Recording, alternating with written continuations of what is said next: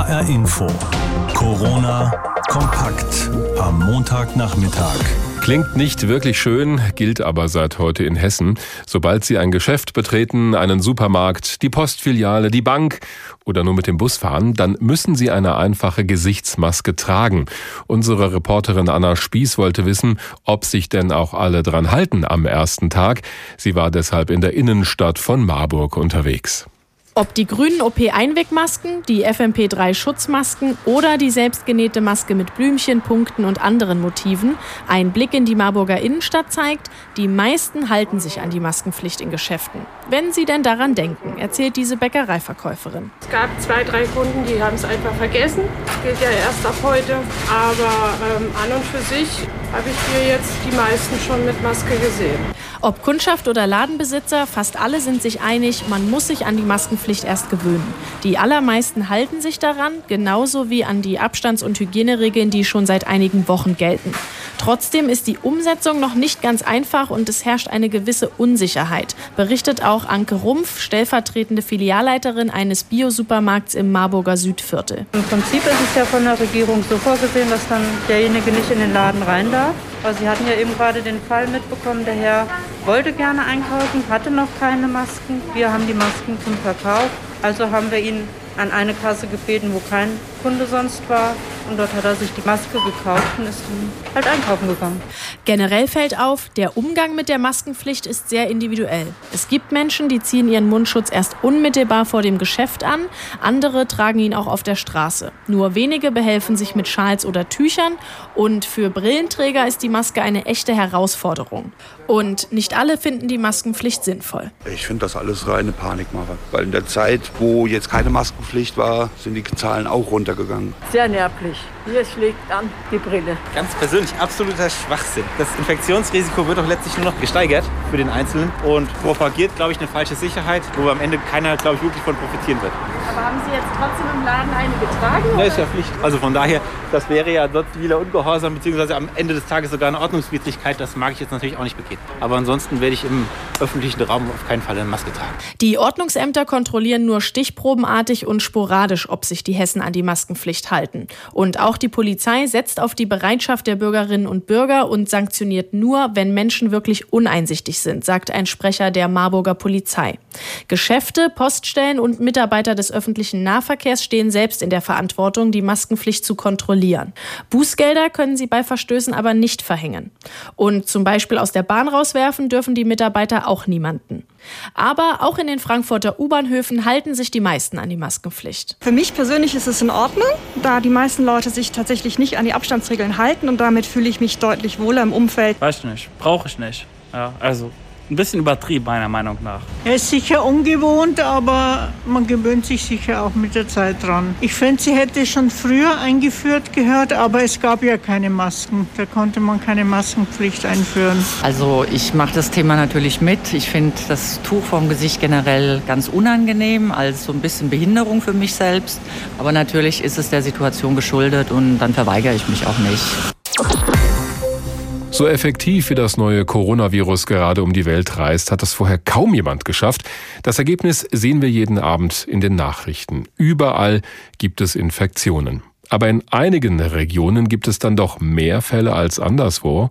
Dort sterben dann auch besonders viele Menschen. Zum Beispiel in Norditalien, in Teheran im Iran oder in der Provinz Wuhan in China. Dort war das neue Virus ja zum ersten Mal überhaupt aufgetaucht. Diese Regionen haben eins gemeinsam. Die Luft dort ist relativ schmutzig, voller Schadstoffe. Könnte da vielleicht ein Zusammenhang bestehen? Denn das neue Coronavirus greift ja auch die Lungen an. Und wenn es viel Feinstaub in der Luft gibt oder Stickoxide, könnten die Leute ja durchaus anfälliger sein. Dazu wird gerade geforscht und es gibt auch eine Studie, die Deutschland da mit einbezieht. Angelika Fey aus dem HR Info Wissensteam hat mit Jaron Ogen gesprochen, dem Autor dieser Studie an der Universität in Halle-Wittenberg. Ich habe sie gefragt, ist das denn auch in Deutschland so? Also sterben in Regionen mit besonders schmutziger Luft auch mehr Leute an dem Coronavirus? Ja, das kann man beobachten, aber man kann dazu auch eine halbe Entwarnung dazu geben. Die Studie von Jaron Ogen hat Gegenden in Deutschland gefunden, wo es so eine Auffälligkeit gibt, wo Luftverschmutzung zusammengeht mit einer höheren Corona-Sterblichkeit. Das war in Südhessen, Nordrhein-Westfalen, Bayern und an der Grenze zwischen Baden-Württemberg und Rheinland-Pfalz. Doch jetzt kommt eben die Einordnung. Die Studie vergleicht die Belastung mit Stickstoffoxid, das entsteht bei Verbrennungsprozessen, in insgesamt vier europäischen Ländern. Spanien, Frankreich, Italien und Deutschland. Und dann relativiert sich wieder dieses deutsche Ergebnis, sagt Jaron Ogen, der Autor der Studie. Er ist Geowissenschaftler, stammt eigentlich aus Israel und forscht jetzt an der Uni Halle-Wittenberg. Ich muss sagen, dass die höchste Stickstoffkonzentration, sogar der höchste Wert überhaupt in Deutschland, weit entfernt ist von dem im nördlichen Teil Italiens oder in Madrid. Der deutsche Wert war die Hälfte oder sogar nur ein Drittel von dem, was ich in anderen Regionen Europas gesehen habe. Dass in Deutschland die Luft besser ist, könnte mit ein Grund dafür sein, dass bei uns die Corona-Sterblichkeit relativ gering ist, sagt Jaron Ogen. Aber da sieht man schon eine Schwierigkeit bei dieser Studie. Denn das kann ja auch daran liegen, dass bei uns die Testkapazitäten viel besser sind und Ausbrüche daher schneller erkannt worden sind. Das heißt, obwohl es diese Beobachtungen gibt, ist nicht ganz klar, dass es auch einen Zusammenhang gibt zwischen der Corona-Sterblichkeit und der Luftverschmutzung. Genau, gesichert ist das nicht. Das sagt auch Jaron Ogen selbst. Ich habe keine Verbindung hergestellt von Luftverschmutzung oder Stickstoffoxid zur Sterblichkeit. Ich habe nur gesagt, die höchste Sterblichkeit hat man an Orten verzeichnet, wo ich Luftverschmutzung gefunden habe. Es könnte ja zum Beispiel so sein, dass der Zusammenhang ein ganz anderer ist. Nämlich, dass die Bevölkerungsdichte entscheidend ist und auch wie viel Pendlerverkehr es in einer Gegend gibt, weil sich dann eine Epidemie ja viel schneller ausbreiten kann. Das wäre ja der Fall in Regionen mit viel Industrie. Dass dort auch die Luft schlecht ist, wäre dann nicht die Ursache für die hohe Sterblichkeit, sondern nur eine Korrelation.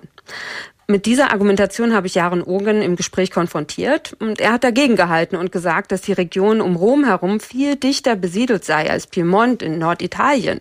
Trotzdem gibt es in Rom viel weniger Tote. Und in Deutschland ist Berlin zum Beispiel auch kein Schwerpunkt geworden, obwohl es dicht besiedelt ist und obwohl dort viele Leute international unterwegs waren.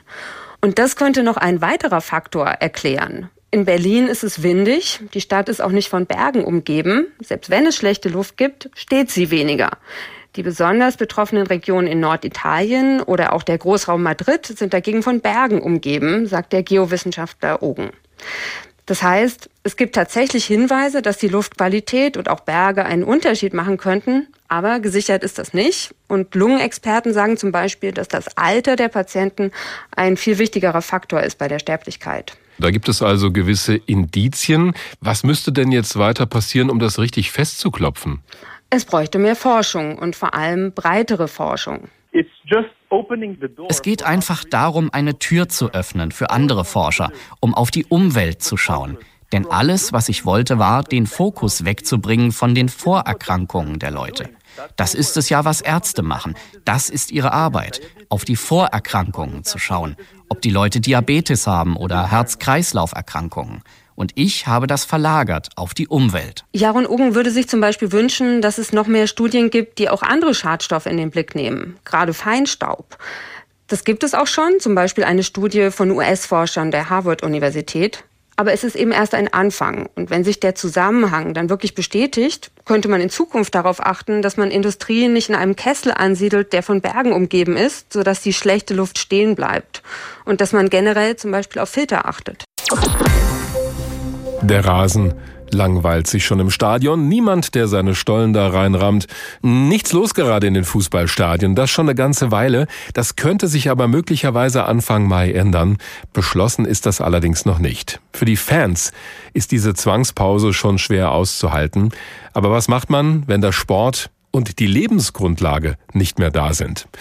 Unser Reporter Jakob Rüger blickt allerdings nicht ganz ernst gemeint auf die schwierige Zeit der Bundesliga Stadionsprecher. Irgendwann hat es Arndt Zeigler nicht mehr ausgehalten. Der Bremer Stadionsprecher hat sich ins menschenleere Weserstadion geschlichen. Aus äh, purer Langeweile und wahrscheinlich auch ein bisschen aus Entzugserscheinungen. Und es war ein bisschen trostlos, weil das Stadion sah aus, der Rasen war gepflegt, als könnte sofort gespielt werden. Ich sitze normalerweise hier. Ich würde so gerne mal wieder ein Tor ansagen. Ich denke mir mal eins aus, okay? Ähm, das wäre dann ungefähr so. Die die 27. Spielminute. Ohne Publikum klingt es albern. Ja, es sind schwere Zeiten, auch für Stadionsprecher. Er ist die Stimme von Hertha BSC.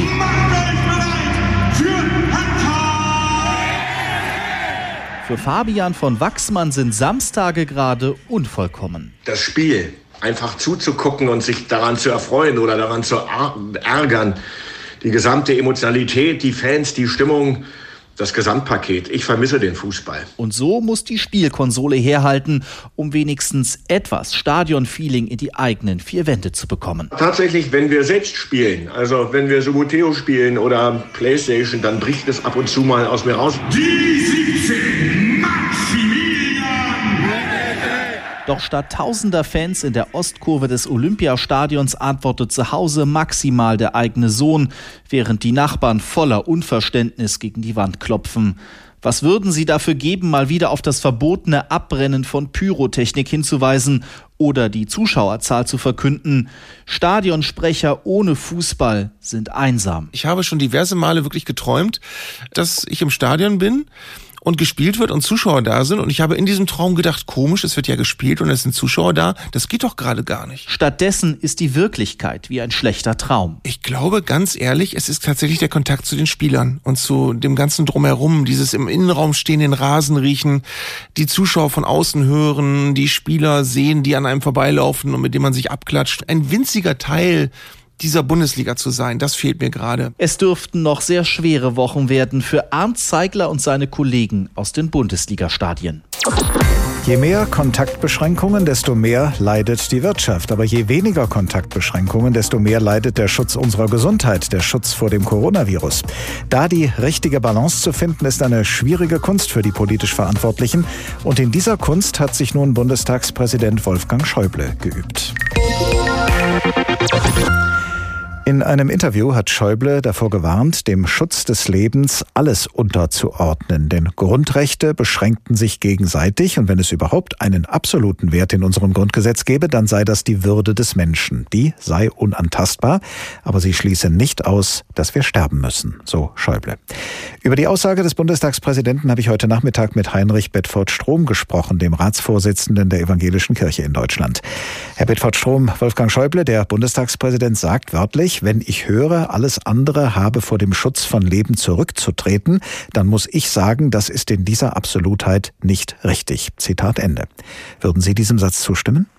Ja, ich finde, dass Bundestagspräsident Schäuble sich hier sehr klug geäußert hat. Vieles von dem, was er in diesem Interview gesagt hat, ist, glaube ich, wichtig mit zu bedenken. Zunächst mal ist es natürlich so, dass schon der Schutz des Lebens viele Dilemmasituationen in sich birgt. Denn es ist an vielen Orten geboten, dass wir das Leben schützen. Und auch da müssen wir immer wieder in Dilemmasituationen entscheiden. Ich gebe mal ein Beispiel. Die Situation in den Pflegeheimen. Das ist grauenhaft für Angehörige, aber auch für die Menschen selbst, wenn sie nicht besucht werden können.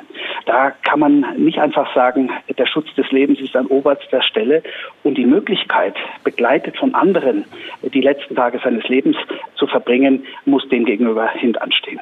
Hören Sie denn aus der Äußerung des Bundestagspräsidenten heraus, dass die politisch Verantwortlichen bei ihren Entscheidungen auch, äh, jetzt etwas platter gesagt, als Schäuble es formuliert hat, dass sie auch Tote in Kauf nehmen müssen? Ich glaube, Tote in Kauf nehmen, das darf man tatsächlich nicht, sondern man muss eben, ich sage es nochmal, in Dilemmasituationen wählen. Und da gibt es Fragen, bei denen ist es sehr, sehr schwierig und andere Fragen, wo jedenfalls für mich eine klare Antwort ist. Wir haben selbst als Kirchen bei dem Thema Gottesdienste uns hier sehr klar geäußert. Wir haben gesagt, wir tragen das mit, dass Menschen äh, eine Zeit lang nicht in ihren Kirchen Gottesdienst feiern können, weil der Schutz des Lebens an oberster Stelle stehen muss. Im Verhältnis zu der Möglichkeit, Gottesdienste zu feiern, stimmt es auch. Aber es gilt natürlich nicht absolut in dem Sinne, dass Dinge, die wirklich sowas wie sozialer Tod bedeuten können, wenn Menschen einfach verlassen sterben, das ist etwas anderes und da muss man dann auch andere Abwägungen treffen.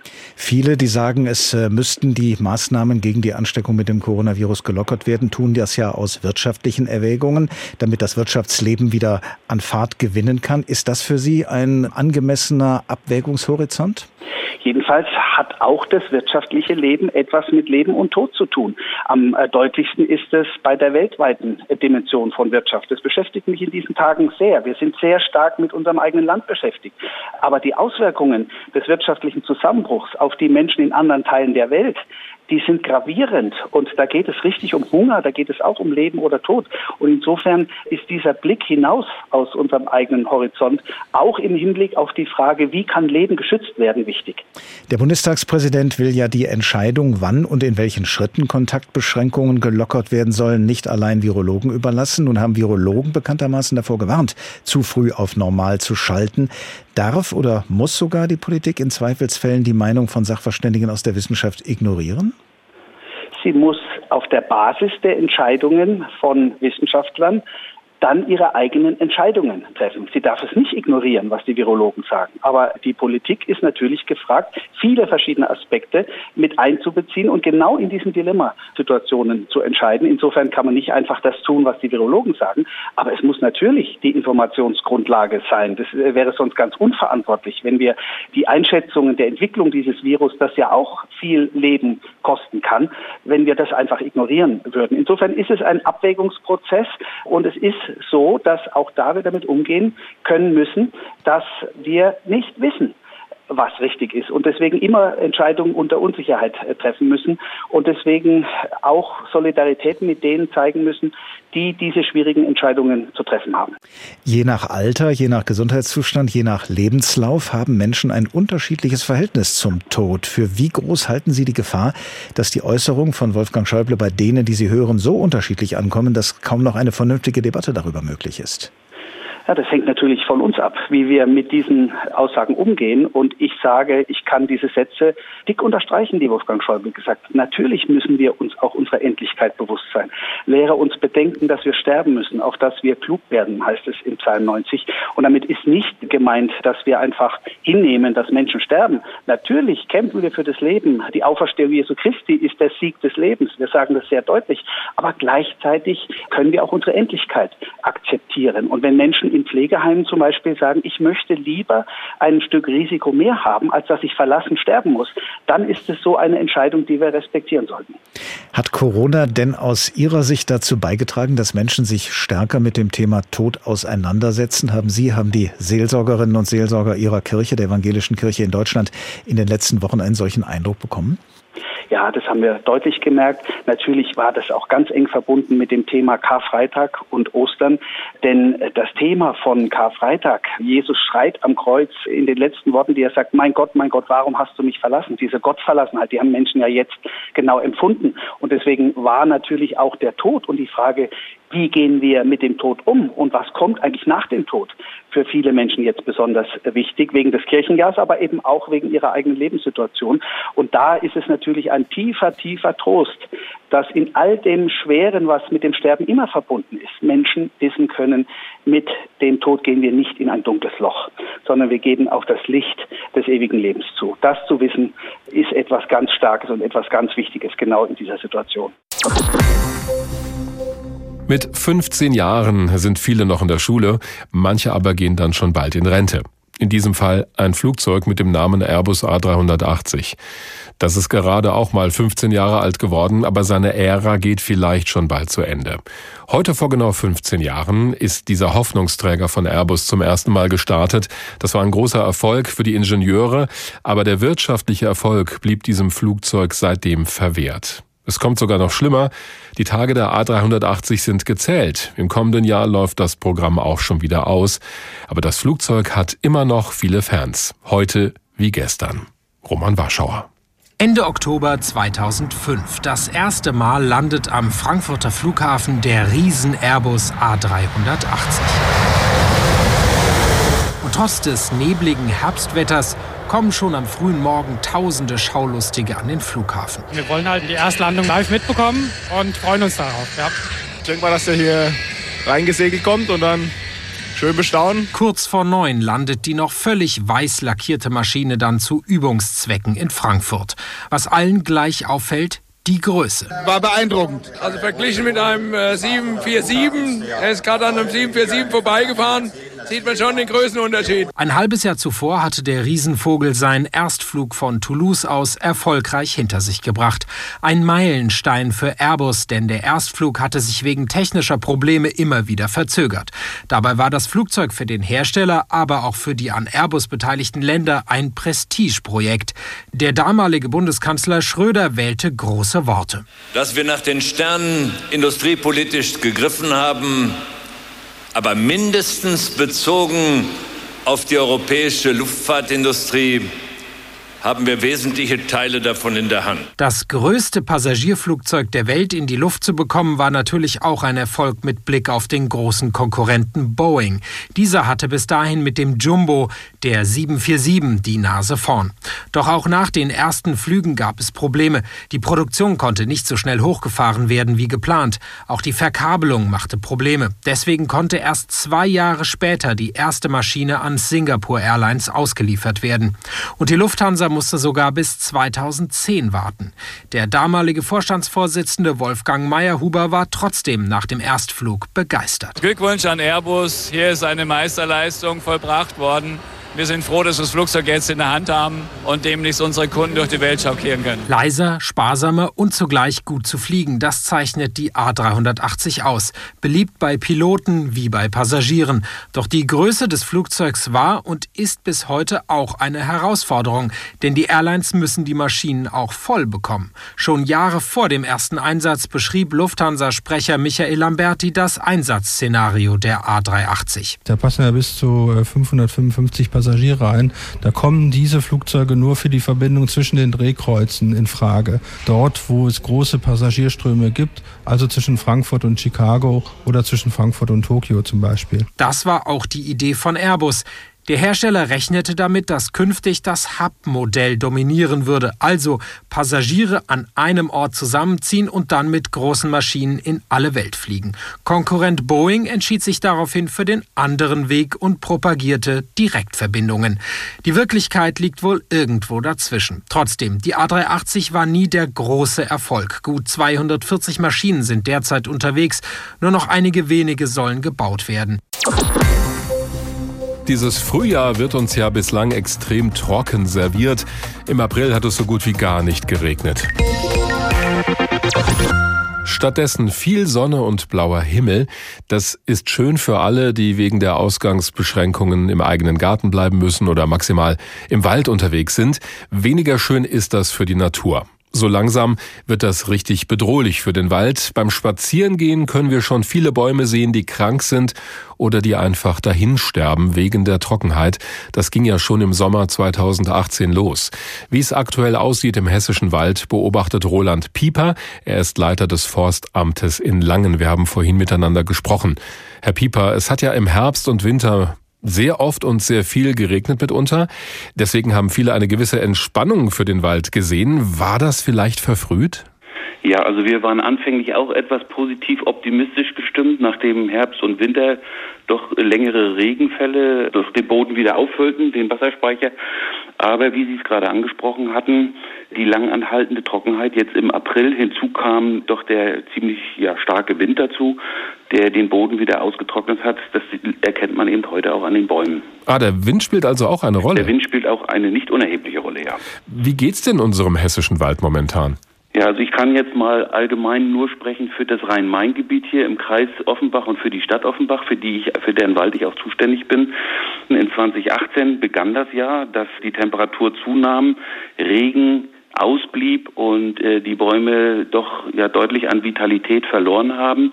Das Ganze hat sich im letzten Jahr noch mal fortgesetzt und potenziert. Und wenn Sie jetzt also durch unsere gerade alten Buchenbestände gehen, insbesondere hier im westlichen Teil des Forstamtes Langen im Kreis Offenbach, wo normalerweise die Bäume gewöhnt waren an langanhaltende Feuchtigkeit, da macht sich jetzt doch die Trockenheit sehr stark bemerkbar. Also Buchenkronen sterben ab zunächst die Krone im oberen Bereich, die Rinde löst sich ab und es setzt sich fort, dass relativ schnell dann auch die Buchen ja, zum Absterben geweiht sind. Und das kann man dann auch sehen, wenn man durch den Wald geht? Das kann man auf jeden Fall sehen. Im Moment leuchtet das Grün sehr kräftig und, und wird auch sicherlich bei den meisten so ins Auge springen. Genau, das sieht erstmal sehr schön aus. Genau, das täuscht aber beim zweiten Blick, wenn man dann genauer hinschaut. Also es ist sehr deutlich zu sehen, wenn man in den Kronbereich guckt und auch dann nachher schon weiter unten in den Stammbereich, dass dort sich die Rinde ablöst bei den Buchen. Wenn Sie den Blick mal übers Rhein-Main-Gebiet hinauswagen, in welchen Regionen in Hessen ist das denn schwierig mit dem Wald und wo ist es vielleicht noch eher unproblematisch? Also unproblematisch will ich nicht sagen, der leidet, der Wald leidet allgemein, weil hm. diese vorangegangenen zwei Jahre doch sehr stark zum Vitalitätsverlust, wie ich schon sagte, geführt hat. Aber in den Bereichen, wo die Buche in höheren Lagen ist, wo mehr Feuchtigkeit vorhanden ist, da zeichnet sich das nicht so extrem ab. Aber allgemein kann man sagen, das hat begonnen alles so im letzten Jahr einzustammweise, nesterweise bis hin, dass wir jetzt also flächiges Absterben haben in einigen Bereichen. Hinzu kommt ja, die Buche ist ja nur das eine Extrem, was schon länger kursiert in den öffentlichen Medien, das ist ja der Borkenkäfer. Dass er so eine Schwemme ist, so eine äh, Vielzahl an Borkenkäfern. Der Borkenkäfer ist latent immer vorhanden, mhm. aber äh, wenn zum Beispiel äh, durch anhaltende Trockenheit die Bäume nicht mehr mit Wasser versorgt werden, die Fichte also auch nicht mehr entsprechend Harz als Gegenwehr produzieren kann, dann bietet der Baum eben Eintrittsforten für den Borkenkäfer und dann kann der sich besonders gut entwickeln. Ah, das ist natürlich dann, auch schlecht für die Bäume, klar, ja, ganz selbstverständlich. Klar. Jetzt wird auch immer wieder gewarnt, dass die Waldbrandgefahr steigt. Klar, ja. wenn es trocken ist und die Bäume trocken sind. Viele Leute sind im Moment im Wald unterwegs. Ist ja auch schön, gerade in diesen schwierigen Zeiten, wenn man sich da erholen kann. Worauf sollten wir da achten? Also ganz wichtig ist, dass Feuer machen im Wald grundsätzlich ja verboten ist, aber dass darauf auch zu achten ist, eben wenn man schon raucht, was ja auch nicht gestattet ist, dass dann äh, nicht einfach die Zigarettenkippen in den Wald geworfen werden, dass man, wenn man in den Wald fährt, sich auf den dafür ausgewiesenen Parkplätzen hinstellt und auch darauf achtet, sollte dort mal ein bisschen Gras vorhanden sein, was ja auch trocken ist, dass man sich dort eben nicht mit seinem Fahrzeug drüber stellt, weil vom Katalysator eine sehr große Hitze ausgeht und demzufolge auch das Entfachen denn eben dieses trockenen Grases da passieren kann. Es sollten keine keine Gläser, keine Flaschen im Wald zurückbleiben, die dann wie ein Brennglas zum Beispiel wirken könnten.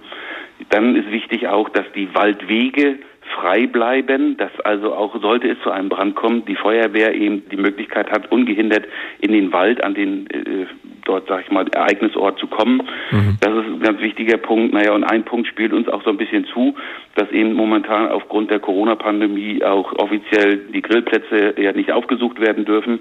Weil das sind so, sag ich mal, mit die wesentlichsten Punkte. Und sollten dann die Bürgerinnen und Bürger, wenn sie in den Wald gehen, Brandgeruch in der Nase haben oder sollten sie feststellen, dass dort irgendwo Brandentwicklung ist oder ein Waldbrand schon in Gange ist, mhm. dann sollten sie unbedingt die 112 anrufen und Klar. sofort über den Brand informieren. Hilfestellung kann zum Beispiel auch sein, es gibt eine App, die ist auch für jeden zugänglich, wo äh, Rettungspunkte auf der Karte verzeichnet sind. Wenn man dann also diese App startet, dann kann man auch noch erkennen, welcher Rettungspunkt sich dort in der Nähe befindet. Das hilft der Feuerwehr ungemein, hm. wenn man sagen kann, in der Nähe des Rettungspunktes XY ist der Brand. Also das wird die Bekämpfung eben noch beschleunigen. HR Info. Corona kompakt am Montagnachmittag.